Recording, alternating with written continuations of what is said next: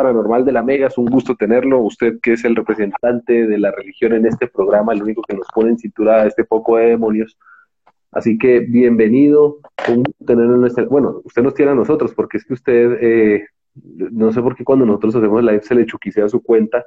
Entonces, bienvenido, Monseñor. un gusto tenerlo acá. Y vamos a hablar de eh, nuestra, nuestras, bueno, nuestras, las catástrofes que ha sufrido la humanidad y la religión. Y es que si partimos desde uno de los textos, el texto base, y el, tal vez uno de los más eh, icónicos del mundo, que es la Biblia, eh, los, sobre todo los, pasajes del Antiguo Testamento se, tocan el tema de las catástrofes, pero como si fueran castigos. O sea, se, hablaba de, una manera muy, muy directa que eran ataques de Dios a los hombres para mostrar un acto de fe o un acto, o, que Dios estaba ahí, que estaba furioso con el hombre y mandaba erupciones eh, terremotos, el gran diluvio. Eh, entonces, Monseñor, arranquemos desde la religión, ¿cómo se concibe la, o, qué concepto tienen de las catástrofes y, cómo se empieza a interpretar dentro de, dentro de la palabra? Bueno, un saludo muy especial a todos los que están conectados en este momento, a Dania ya me imagino que está en cabina, a Laguna, muchas gracias por esa introducción. Sí, siempre se chucusea los medios, pero ahí vamos, ahí vamos.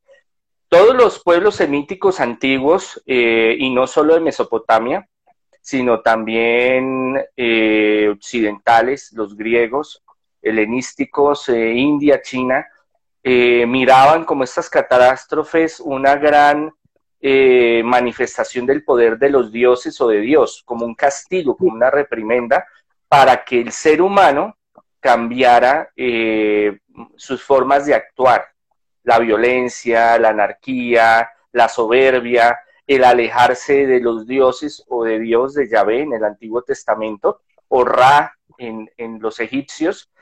Todas estas catástrofes eh, siempre las veían como una maldición eh, y como una forma de limpiar también, de purificar la tierra. Entonces hablamos del diluvio desde la tradición mesopotámica de los arcadianos y Babilonia, eh, de que tenían que limpiar la faz de la tierra para renacer de nuevo otra civilización. Y Noé, pues, negocia con, el Señor y dice, no, venga, no sea así, permítale al ser humano volver a, rehacerse. Y entonces Dios dice, no, yo nunca voy a volver a ser una, un tipo de catástrofe del diluvio, la inundación, aunque científicamente se ha comprobado que no solo ha habido un diluvio, han, han existido muchísimas inundaciones en muchos tiempos y catástrofes de todo tipo. Muy bien. Monseñor, ahí hace una pregunta, Daniel, que si las catástrofes son, obra de, la mano humana porque existen desde incluso antes de su, existencia. Dios crea el universo y lo crea con unas leyes. Entonces el universo es autónomo para moverse los planetas, el Sol, la vida, cómo se va desarrollando. Y el planeta Tierra tiene sus cambios. Y esos cambios generan temblores, generan huracanes, generan terremotos, tsunamis. Y esto, eh, todas las civilizaciones, todos los pueblos antiguos eh, lo narran como formas de renovar la tierra y de limpiar. Ahora, eh, en lo que sabemos en la actualidad y lo que Jesús nos enseña, ya desde el catolicismo, cristianismo, es que Dios en todo tiene un propósito.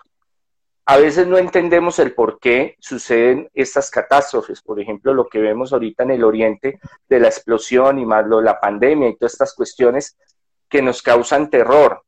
Pero para la visión de Dios, eh, la vida es un suspiro. Entonces podemos morir en cualquier momento, estamos expuestos a morir de muchas formas. Entonces, el por qué eh, se dan este tipo de, de, abates de la naturaleza es incierto, solo Dios lo sabe, porque hay conocimientos que sobrepasan la, la, mente humana. Jesús se lo decía a los apóstoles. Él les decía, si yo lo que les explico, que es algo básico, no lo entienden, menos las cosas del reino de los cielos. Es Monseñor Andrés Tirado que está al aire en el cartel de la Mega, a través de la Mega Colombia. Y también en la cuenta de Instagram, arroba el cartel de la Mega, si usted no conoce a Monseñor, el Cuchiclub, que no conoce a Monseñor, pues en Instagram y ahí en arroba el cartel de la Mega lo encuentran y lo pueden Mis cuchitas, mis cuchitas. Le hacen una pregunta, Monseñor, acá en, Dígame. en el, en el, en esta, en, pues en la caja de chat acá, le preguntan que si la pandemia se puede considerar una catástrofe natural. No lo veo así. Eh, respeto mucho el pensamiento de todas las personas. Eh, mi idea no es imponer un pensamiento, una visión. Eh, soy un hombre de fe, soy un hombre de ciencia. desde inicio de año yo he subido unos audios, unos videos hablando sobre la pandemia. Y hay en, dos en, los que digo que está involucrada la, la mano humana. Y entonces ya es una cuestión de que no es una cuestión mandada por Dios, no es una cuestión de la naturaleza, sino de la libertad del ser humano. Cuando el ser humano desarrolla tecnologías como la bomba nuclear, la bomba atómica, que al principio, si ustedes escudriñan la historia de los creadores, ellos lo veían como fuentes renovables o fuentes tecnológicas de energía eh, para no utilizar otras fuentes, sino que fueran para la tecnología. Desafortunadamente, la sagacidad del ser humano dice, no, esta cuestión yo la voy a utilizar porque en lo bélico, en, nuestra carrera armamentista, va a tener más fuerza y más poder. La culpa no fue el que los que la desarrollaron, porque en su pensamiento tenían un pensamiento positivo para la humanidad. Pero estas tecnologías las tomaron para otros objetivos bélicos. Eh, ¿Qué creo? Eh, que estaban, eh, y ya lo he dicho varias veces, eh, haciendo investigaciones de el, bicho, yo lo llamo así, el bicho, proveniente, pues sí, de, del murciélago, con otras variaciones, hicieron varias mezclas, desafortunadamente por alguna imprudencia se les salió de las manos, y ese es uno de los puntos eh, que la humanidad ahorita está mirando, tiene los ojos eh, encima de China porque tuvieron políticas que no fueron muy acertadas en el momento. Primero porque lo vieron como algo fácil de, contener y después, meses después, no cerraron las fronteras, eh, tomaron decisiones tarde y eso hizo de que eso se expandiera por muchos lugares y se convirtiera en una pandemia y los muertos hablan. Muchos dicen, no, eso no me toca a mí, eso es mentira. Mire, yo tengo amigos en todas partes del mundo y varios se han muerto y varios han estado grave en los hospitales diciendo, no, monseñor, mire, a mí me pasó esto y casi me muero y me tuvieron que internar y me tuvieron que poner una cánula para poder respirar y esto es terrible y yo me estoy recuperando y esto es, y no he podido y bueno, en fin, son cosas que suceden. Em, la injusticia social el mundo es muy rico en, biodiversidad, en alimentos. Si, nosotros fuéramos más humanitarios, sobre todo los grandes países, las grandes multinacionales, las grandes naciones, no habría tanta hambre, desigualdad y desempleo en el mundo. Si hubiera unas políticas más solidarias, eh, más comprometidas con el pueblo, pues muchas cosas, eh, la corrupción, por ejemplo, en muchos países, eh, sería algo, algo diferente. Entonces, a veces nuestra condición eh, de decir, no, es que yo estoy en la mala, es que yo no triunfo, es que no salgo adelante, porque es que mis padres, es que el gobierno, es que la religión, es que Dios, y muchas veces es parte de nosotros también la solución y el cambio. Entonces, si me preguntas sobre esta cuestión de la pandemia, no se va a acabar ahorita, eso va a seguir. Hay unos audios que yo he, seguido, he subido sobre el tema. Y la mano del hombre y ya lo ha ratificado varias investigaciones que están en, camino, Estados Unidos, Francia, Alemania, eh, surgen un mar de dudas si es o no es la mano del hombre que está ahí. Bueno, eso es, el tiempo lo dirá, pero el hecho es que vivimos ya una realidad que fue, eh, que es y va a seguir siendo por un buen tiempo una terrible pandemia que ha arrodillado al ser humano hacia algo tan minúsculo que es el, el, bicho como yo lo llamo.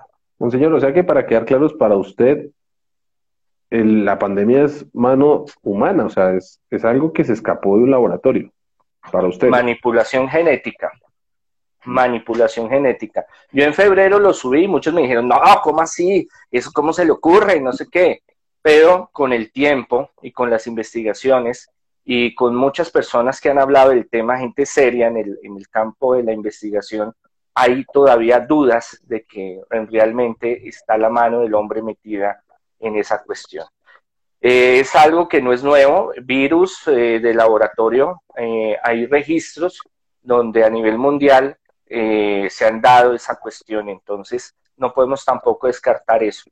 Pero cada uno puede decir, no, eso fue que fueron y se comieron el, el murciélago, llevan más de mil años comiéndose murciélagos y hasta ahora les dio el virus, pero bueno, si lo quiere creer, créaslo. Si quiere creer que el, el VIH fue porque se comieron un mico y llevan miles de años los seres humanos comiendo mico, pues pueden creerlo. Si creen de que es una, una forma que Dios tiene para arrodillar al ser humano y para que cambie y se convierta, pues también lo pueden creer. O si quieren echarle la culpa al demonio y decir, no, es que eso fue la conspiración satánica y entonces el demonio se metió y creó la fórmula mágica para que todos estemos encerrados en casa, pues yo dejo abierto esa posibilidad. Ya que usted menciona al, diablo, Monseñor, estamos con Monseñor Andrés Tirado en una charla sobre catástrofes y religión. Ya que usted habla del diablo, eh, las catástrofes naturales porque generalmente, aunque el Antiguo Testamento se las atribuye a Dios, hoy en día la gente se las atribuye al diablo. ¿Qué tanto influye el diablo en las catástrofes naturales? Y si tantas catástrofes que estamos viendo en estos momentos implican que viene una llegada de Dios, y una pregunta que hace aquí Dani Tres Palacios es, ¿cuántas catástrofes se necesitan para que por fin llegue Dios? Bueno, la segunda venida es un tema bien apasionante y bien profundo porque desde el inicio del cristianismo los propios apóstoles, cada ratico, porque ese era el pan de cada día, todo el pueblo de Israel esperaba esa venida donde se instaurara un, gobierno, un reino de los cielos, donde todo fuera hermoso, maravilloso, justicia, paz, que todos tuviéramos una justicia maravillosa. ¿Qué pasa? Que sí hay ideas eh, donde la brujería y el demonio eh, se han manifestado, sobre todo en la Edad Media, registros donde eh, cierto tipo de brujas y cierto tipo de rituales satánicos han provocado ciertas catástrofes locales y pequeñas. Pero cuando hablamos de las grandes, cuestiones que borran continentes, países, regiones, eh, hablamos ya de algo que es de la naturaleza y que posiblemente tenga el, aval de Dios. ¿Por qué lo permite? No lo sabemos. Esa es la gran incógnita. Llegará el momento que estemos frente a frente ante Dios, como dice San Pablo, para poderle preguntar y decir, bueno, ¿usted por qué permitió ese, ese temblor en tal lugar o ese tsunami? No lo sabemos pero eh, también psicológicamente y sociológicamente eh, la figura del demonio es una figura muy utilizada y la iglesia lo utilizó bastante en la Edad Media para echarle la culpa de todo. Eh, aclaro, yo soy exorcista, ministro de Dios, soy obispo de la Congregación Sacerdotal Internacional Católicos Independientes, no representamos a la Iglesia Romana, pero tampoco voy a, decir, a satanizar todo y decir es que el demonio es el causante de todas las desgracias del mundo. No lo es. Tampoco voy a salir haciéndole barra y decir, no, es que él es el salvador y pobrecito y es que lo tienen estigmatizado, pero eh, hay muchas circunstancias donde antropológicamente, sociológicamente, psicológicamente, buscamos un comodín, un arquetipo, para poderle echarle la culpa de la frustración sentimental, económica del gobierno, de las eh, catástrofes, de la familia en que nací. Entonces, a veces, y de los males que tenemos, sí, claro está, la brujería, el demonio actúan, pero a veces queremos todo satanizarlo y decir es culpa del demonio,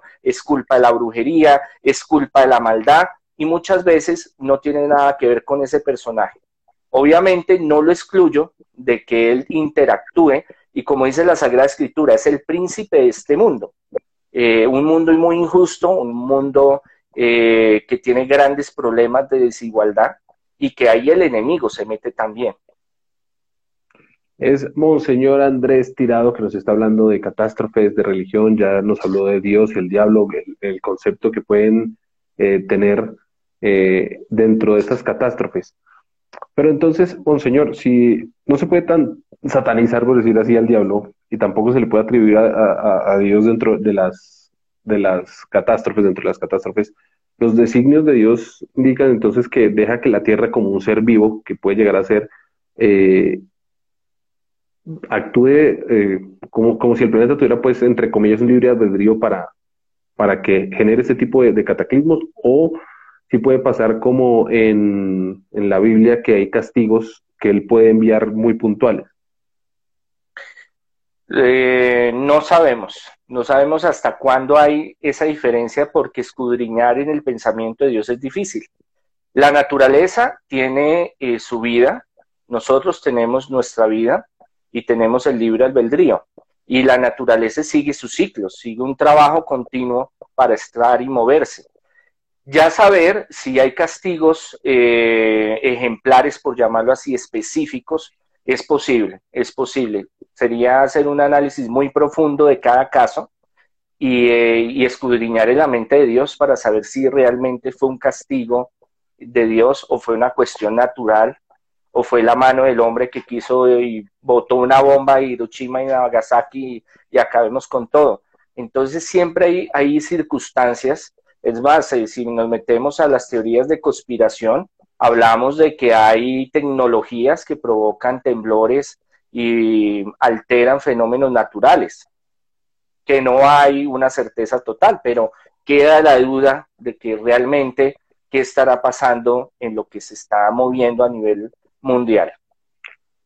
Un señor, bueno, antes les digo, a las 11 de la noche tenemos recorrido paranormal confirmado. Tenemos recorrido paranormal, ahí va a estar Dani, para el que está preguntando por Dani, él va a estar a las 11 de la noche ahí conectado con ustedes. Dios y el diablo en la mente humana para generar catástrofes hechas por el hombre. Generalmente, eh, o muchos tienen esa delgada línea si las catástrofes son naturales o si lo que produce el hombre, qué sé yo, un bombardeo, una guerra, una bomba nuclear, también clasifica dentro de eso y qué tanto obra Dios y el diablo o el bien y el mal dentro de la mente de las personas y usted desde su lado religioso, ¿cómo lo, cómo lo, cómo lo percibe? Y desde el lado del Ministerio de Exorcismo y de Liberación, el demonio sí influye bastante en la mente del ser humano. Ya depende el ser humano si decide dejarse tentar. Cuando Jesús está en el desierto, 40 días, 40 noches, que es un número simbólico, porque pudo haber estado más tiempo o menos tiempo, 40 quiere decir completo, 40 años en el desierto, como estuvieron los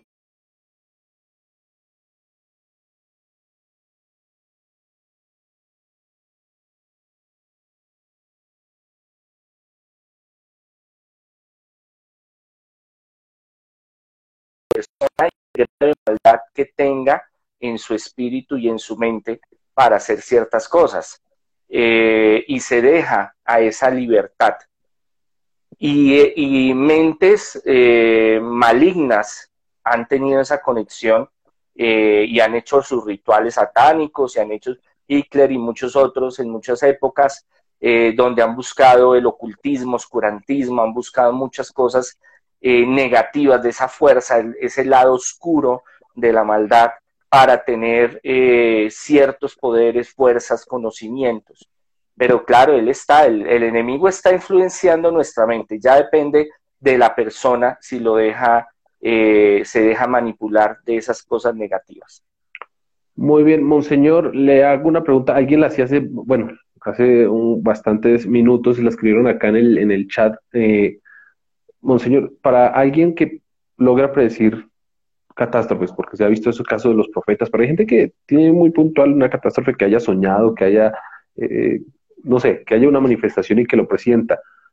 ¿Eso es un mensaje de Dios para que la logre evitar o logre salvar la mayor cantidad de vidas? ¿O qué opina usted de esas personas que en teoría eh, tienen esos sueños y les llegan esas visiones?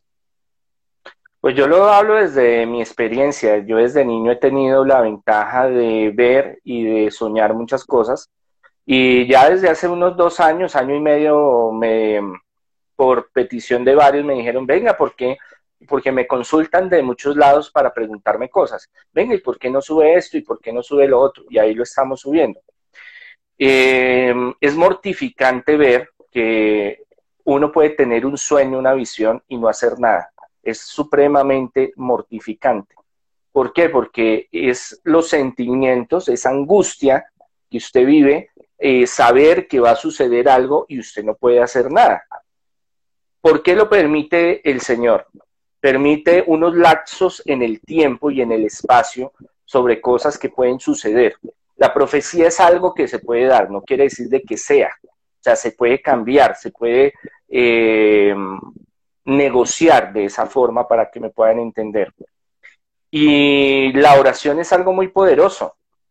Y cuando nos unimos en cadena de oración, se pueden dar muchos cambios. La oración es una fuerza muy grande. Por ejemplo, cuando yo estuve en Israel en el 2019, 2018, perdón, eh, había una sequía de un mes. Todos los rabinos y todas allá hay tres religiones, bueno, y otras que, que son muy fuertes, el Islam, el judaísmo y el cristianismo y se reunieron todos para orar porque estaban en una sequía terrible. Y dijeron, vamos a orar un mes constante para que llueva.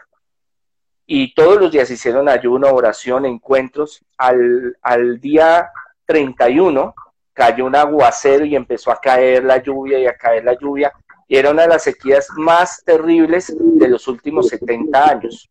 Entonces la oración en cadena, cuando nos unimos, eh, tanto psíquicamente, espiritualmente, energéticamente, tiene un poder muy grande y Dios escucha la oración.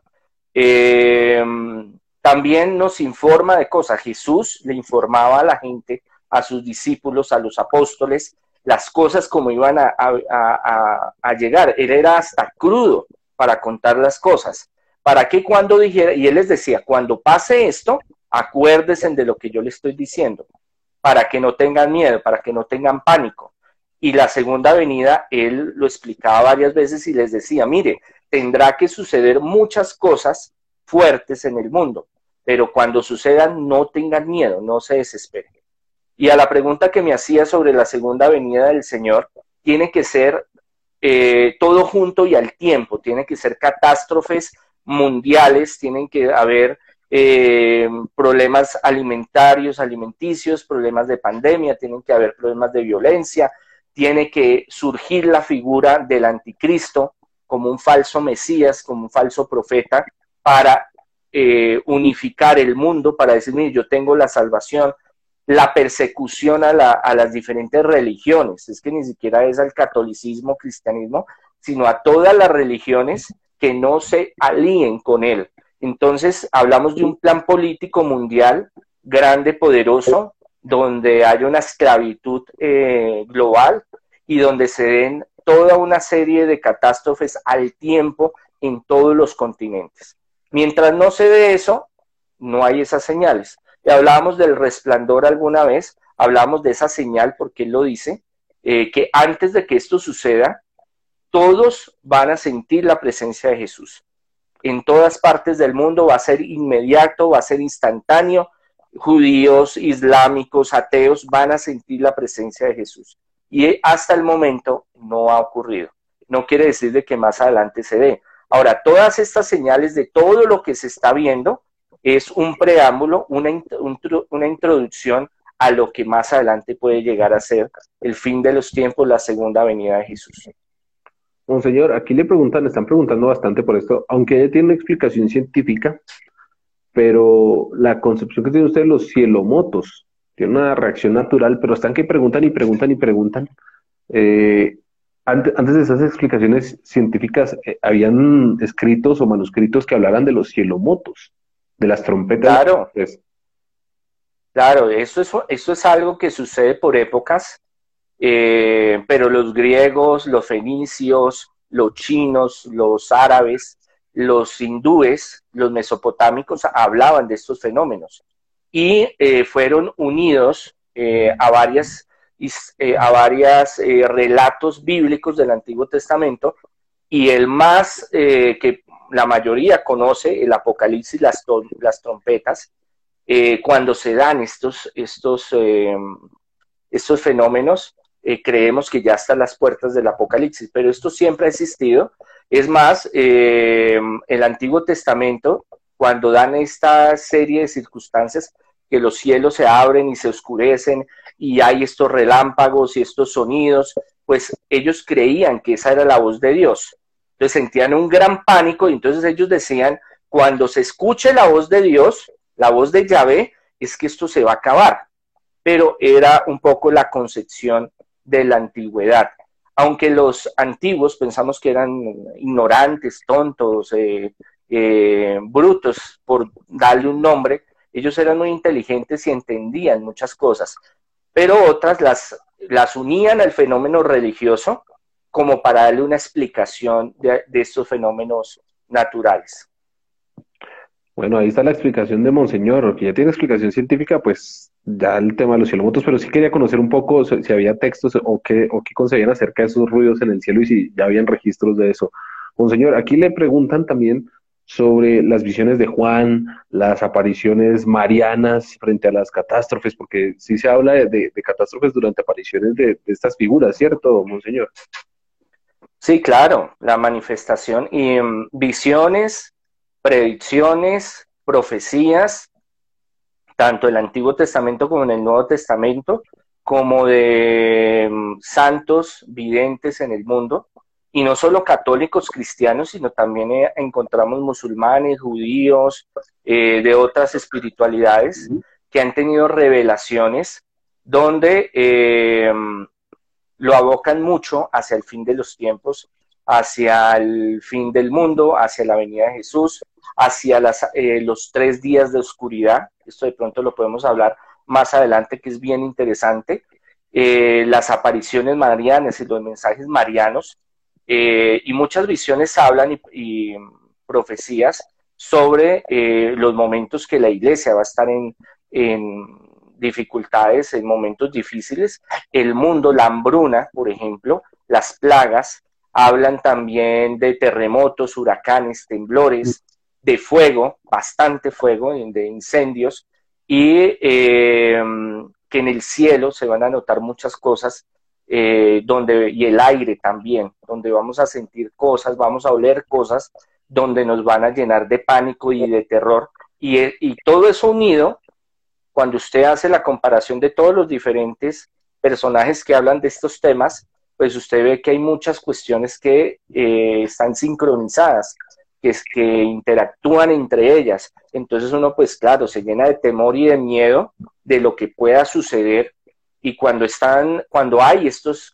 estas catástrofes, cuando hay estas circunstancias difíciles, por ejemplo lo de la pandemia, pues nos dejamos llevar por el pánico y nos dejamos llenar del miedo y de lo que nos pueda ocurrir a nosotros y no solo a nosotros, sino que hay un fenómeno en el cual nosotros pensamos en nuestros seres queridos. Entonces nos angustiamos y nos estresamos y pues obviamente eso afecta también nuestra salud y nuestra mente es Monseñor Andrés Tirado que nos está acompañando para el que de pronto se acaba de conectar. Bueno, ya vamos bien adelantados en esta charla sobre catástrofes y la religión, sobre la mano de Dios y el diablo dentro de estas catástrofes. Ya nos hablaban, aquí ya hicieron esta pregunta, pero bueno, eh, que tenía que ver si para la iglesia, es que es católico y independiente, pero está muy dateado de todo el tema del Vaticano. Si para la iglesia esto, este momento que estamos viviendo de tanta, de pandemia, de terremotos, de volcanes, de esa explosión terrible que tuvimos ayer, em, que si eso es de, que se está acercando el momento de, la llegada de, Cristo. En la Iglesia Católica Apostólica Romana hay varias posiciones, entre ellas que no, que no, que se demora, por lo mismo que yo les decía al principio, no son señales globales, son aunque pues obviamente la pandemia ha tocado todo el mundo, pero falta otros eh, fenómenos que sean globales, masivos, que se unan. Entonces, esto pues es muy relativo. Hay teólogos donde no creen en que se vaya a dar la segunda venida de Jesús. Hay otros que sí. El Papa Francisco cree y ve eh, la mano de la maldad en el mundo y ve los fenómenos que están ocurriendo como señales eh, él es muy mariano y entonces el tercer secreto de Fátima, por ejemplo, y muchas otras revelaciones pues se unen a todo esto que está pasando y es una introducción y un aviso hacia el fin de los tiempos. Pero no hay una mm, respuesta que le pueda decir eh, oficialmente la iglesia que sí, ya estamos en el fin de los tiempos y que esto ya, ya Jesús va a llegar en ocho días, quince días, esta vaina se va a acabar, se va a transformar. No, se espera y se cree, esa es la fe de que Jesús va a volver y que va a transformar. Obviamente vienen momentos difíciles, pero que después de esto llega, van a venir momentos maravillosos donde se va a transformar la energía, la materia, el universo, va a ser una tierra nueva, un cielo nuevo, una nueva Jerusalén, donde el sol es una metáfora que se utiliza en el Apocalipsis, es Dios donde nos va a dar calor, alegría, felicidad y todos vamos a vivir en armonía y que va a separar lo bueno de lo malo y los demonios van a desaparecer y todo lo maligno.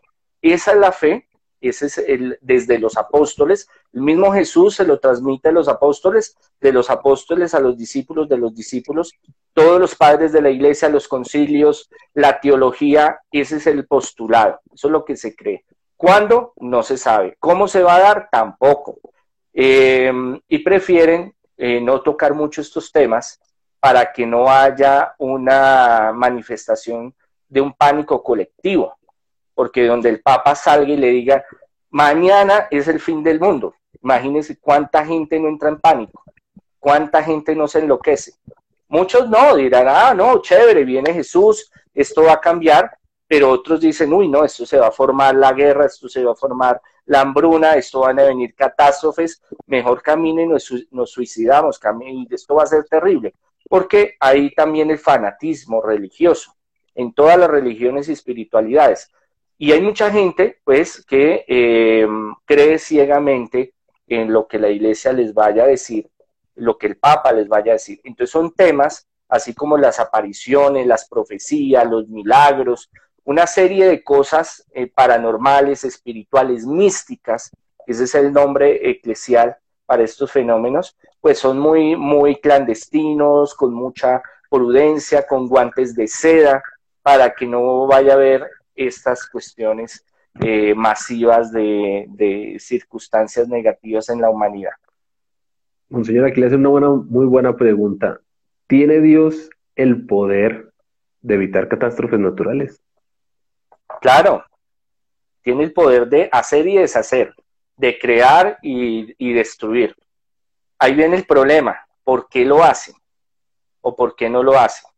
Eso va a ser, ese es el gran enigma, es como decir, ¿quién creó a Dios? No, es que Él se creó, pero, pero muéstreme cómo fue la, forma. No, no, no hay. Son cosas que no podemos entender, que nuestra mente no da para eso. Eh, y Dios tendrá sus razones. No, ahí no puedo entrar y decir, eh, por qué lo hizo o por qué no lo hizo, porque pueden haber muchas eh, circunstancias. Uno, uno dirá, no, es que se apiadó de la gente y se la llevó de una vez. No, es que recibieron un castigo. No, Dios eh, permitió que eso sucediera para un crecimiento espiritual de los que quedaran vivos. Pueden ser muchas respuestas que no las tenemos.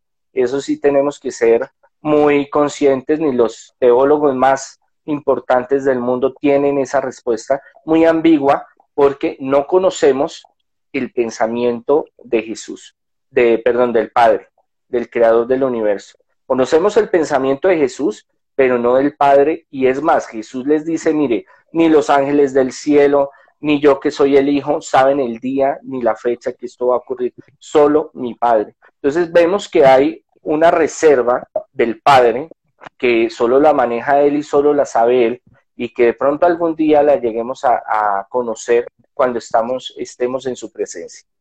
Hay otra pregunta que le hacen, una contrapregunta a la pregunta que le hago. Si Dios tiene la capacidad de hacer y deshacer en cuanto a catástrofes, si supongamos Dios quiere castigar a un pueblo pecador y le tira su terremoto y mándele su cataclismo y volcán erupción, el diablo puede frenar ese cataclismo de Dios, como ese choque de poderes? ¿Existe o existe esa teoría?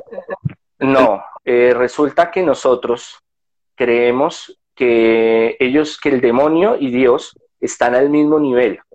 Y eso no es cierto. O sea, eso es una mala interpretación eh, que nos han, la, la Edad Media nos metió en la cabeza. Está Dios arriba y abajo está el ángel caído y los ángeles caídos, o sea, los demonios, porque no fue solo uno, fueron muchos que se retiraron, se enfrentaron a Dios. Entonces, el poder del demonio es limitado. Él puede ejercer en ciertas cosas, pero el poder de Dios es infinito. Por eso la maldad no llega a triunfar sobre el bien. No hay ese equilibrio, como pensamos, eh, y eso es eh, un pensamiento eh, no cristiano, no católico, no del pueblo judío, sino de otras religiones y espiritualidades que vinculan esa necesidad de esa ambigüedad del bien y del mal para que exista la vida. Pero en lo que nosotros creemos y lo que Jesús enseñó fue que el poder de Dios está encima y el enemigo está acá. Que llegará el tiempo que ya eh, cuando se, lo que se sabe es que llegará el tiempo, el fin de los tiempos, y esa prisión, esa dimensión donde está el enemigo y esos ángeles caídos se va a destruir. Eh, Jesús va a separar la cizaña del trigo y todo se va a renovar y ya esa, esa faceta del mal y de lo negativo se va a ir. Ahora, hay una cuestión, los seres humanos tenemos la libertad de escoger el camino del bien y el camino del mal, si nos vamos por la fuerza negativa o por la fuerza positiva. Eso ya depende de nosotros también. Aparte que hay un, eh, estos demonios espíritus que intensivan esas cuestiones negativas en el ser humano, pero ya depende de nosotros. Si usted peca, el pecado no es del, del demonio, el demonio ya está jodido, ya está condenado. El problema es nosotros, que desde su libertad usted sabe que si usted coge y empuja a alguien, eso está mal hecho. O si coge y le roba a alguien, está mal hecho. Que usted lo haga y crea que está bien, eso es su problema. Y ante Dios, pues obviamente no está bien. Pero no es culpa del demonio, no es culpa de Dios, sino usted que tiene una conciencia, un cerebro, un raciocinio para entender qué es lo bueno y lo malo. Y eso está en todas las culturas del mundo y en todas las civilizaciones. El ser humano trae ese chip de la conciencia, que por dentro sabe, no, yo si cojo y friego al otro, yo sé que estoy haciendo mal. En cualquier eh, religión o espiritualidad, pero también sabe si yo le ayudo a fulano, estoy haciendo el bien. Entonces es algo que viene, eh, los científicos lo llaman el gen de Dios. Es una partícula que tenemos en nuestro ADN que nos, mm, nos motiva hacia la conciencia de saber lo bueno y lo malo y hacia lo bueno, a lo proactivo. La mayoría de civilizaciones va hacia lo positivo, pero no falta lo que se vayan por el camino negativo y quieran fregar a los otros como ocurre en la actualidad. Monseñor, mil gracias por esta charla que nos dio, como siempre, muy amable usted, eh, siempre dando su versión desde el lado religioso. Hoy sobre las catástrofes naturales, y a las 11 de la noche tenemos un live, un recorrido en Instagram Live, así que no, pues, espérense a que vayamos a una pausa y volvemos. Pero, Monseñor, su conclusión y dónde lo pueden encontrar. Eh, Dios en todo tiene un propósito y tenemos que confiar que Dios tiene un propósito maravilloso. Jesús nos lo, nos lo entrega y nos dice que Dios nos ama y tiene un gran objetivo en nuestra vida. Eso es lo que debemos de confiar.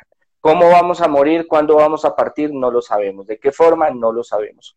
Pero sabemos que partiendo este plano terrenal nos espera una mansión enorme y maravillosa en el reino de los cielos. Eh, ayuda en sanación, liberación, consejería espiritual. Ya saben, el, énfasis en liberación y exorcismos al 600-3445 en las tardes en Bogotá.